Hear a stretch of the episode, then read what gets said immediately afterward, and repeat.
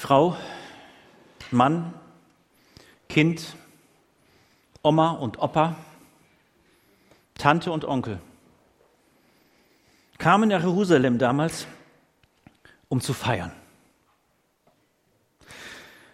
Zu feiern, dass Gott der ist, der aus der Knechtschaft befreit hat.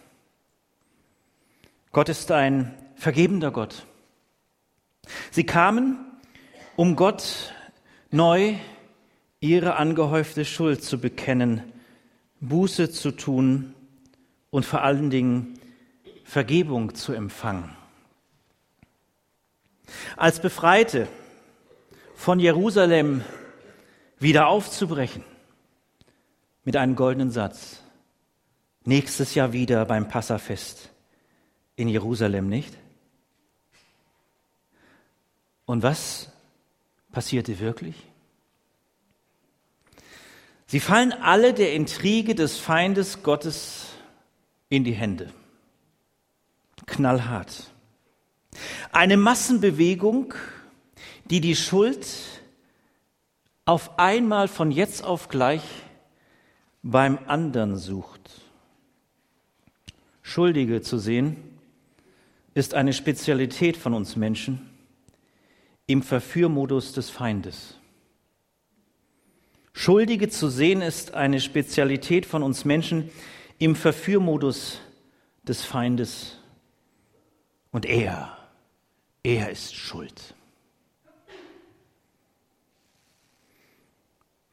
Die Wucht dieser Bewegung, wir haben davon gehört und wir erleben sie immer wieder neu.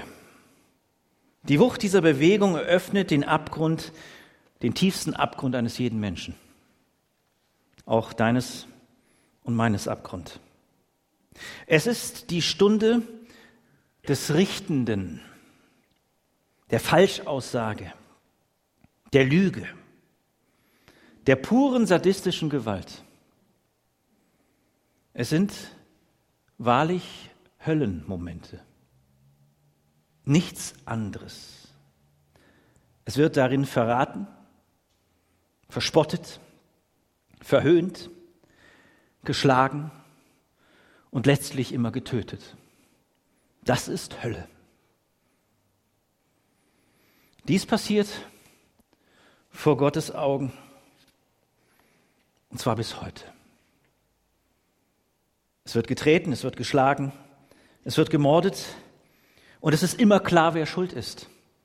Es wird getrieben, es wird vertrieben und es wird das Leben genommen, so wie wir es gesehen haben. Und ich konnte nicht anders, mir liefen die Tränen, als ich die Kinder gesehen habe.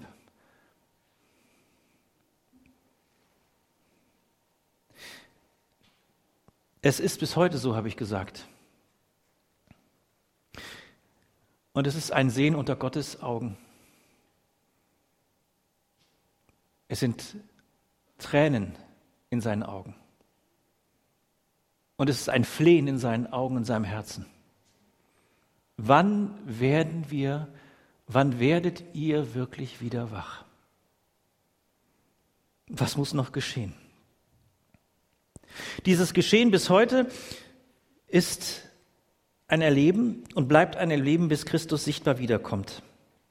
Aber hier ist es ein Geschehen, was eine Einmaligkeit ausmachte. Damals in Jerusalem, damals vor Jerusalem, damals auf diesem Schädelberg, damals, wo tatsächlich die Schächer mit ihm am Kreuze hingen, einer zur rechten und einer zur linken. Ich lese noch einmal aus Lukas 23, ab Vers 32. Auch zwei andere Männer, beides Verbrecher, wurden abgeführt, um mit ihm hingerichtet zu werden.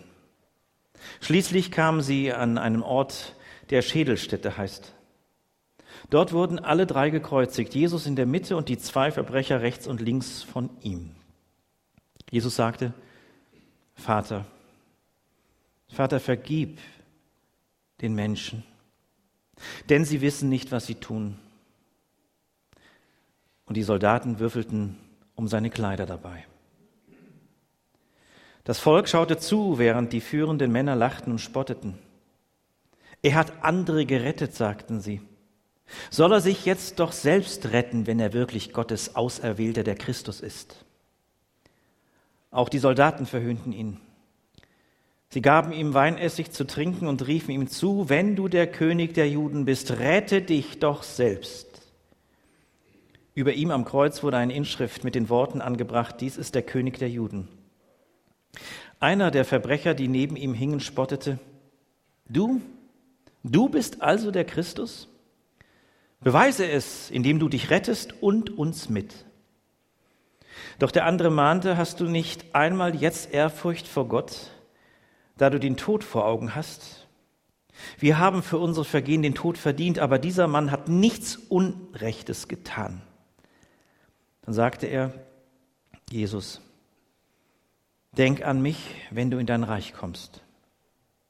Da antwortete Jesus, ich versichere dir, heute noch wirst du mit mir im Paradiese sein. Inzwischen war es Mittag geworden und Dunkelheit legte sich über das ganze Land bis um drei Uhr nachmittags. Die Sonne hatte sich verfinstert. Plötzlich zerriss der Vorhang im Tempel. Jesus rief, Vater, ich lege meinen Geist in deine Hände.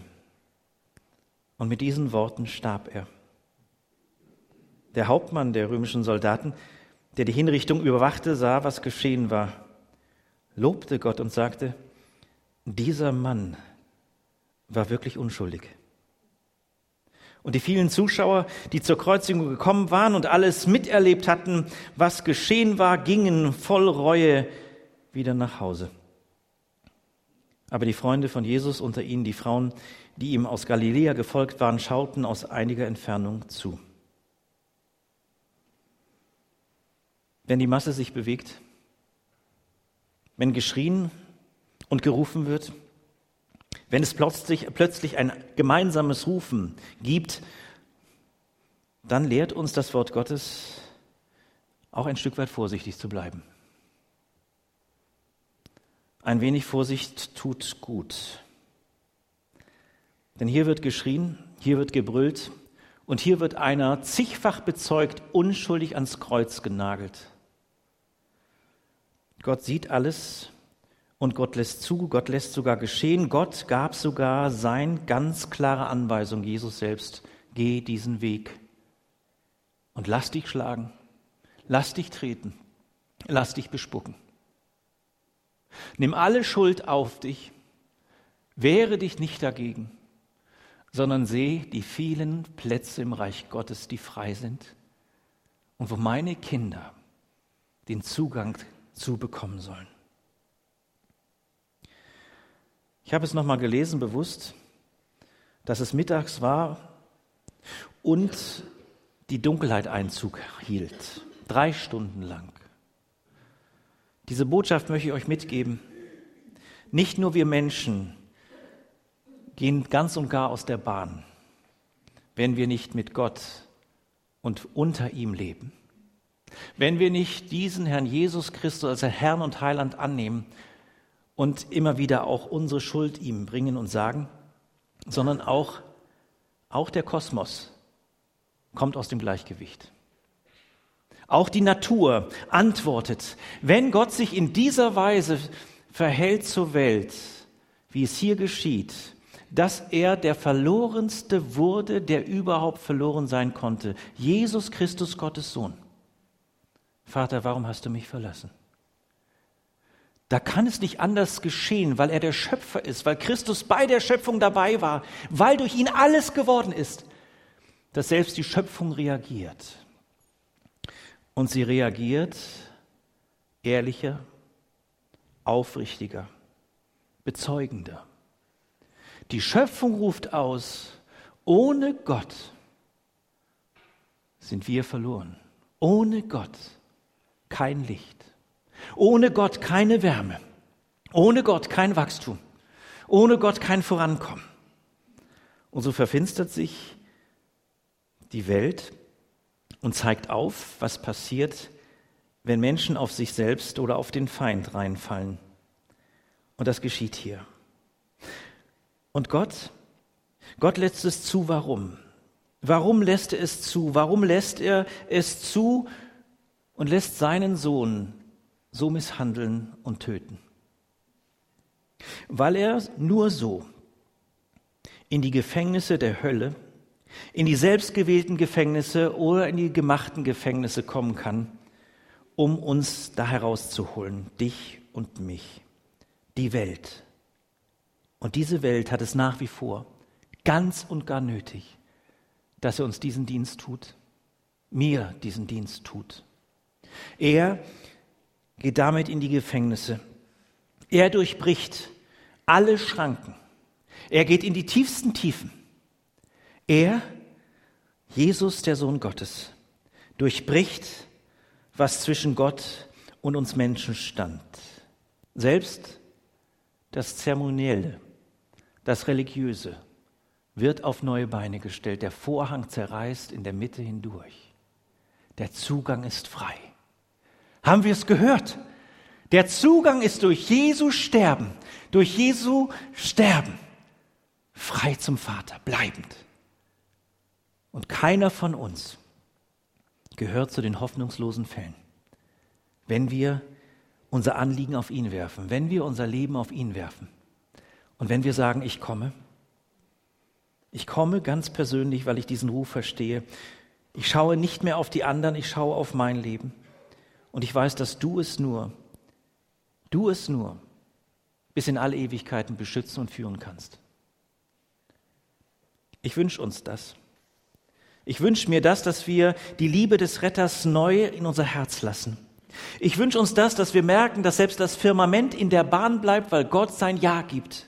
Ich wünsche uns das, dass der Versöhner Jesus Christus Einzug hält in unsere Familien, in unsere Geschäftsbeziehungen, in unsere Schülerbeziehungen oder Auszubildendenbeziehungen oder Studentenbeziehungen. Ich wünsche mir, dass wir den Versöhner erleben, als der, der auch so in den größten Schmerzen am Kreuz denjenigen sagt, der ruft, und ich komme mit nichts.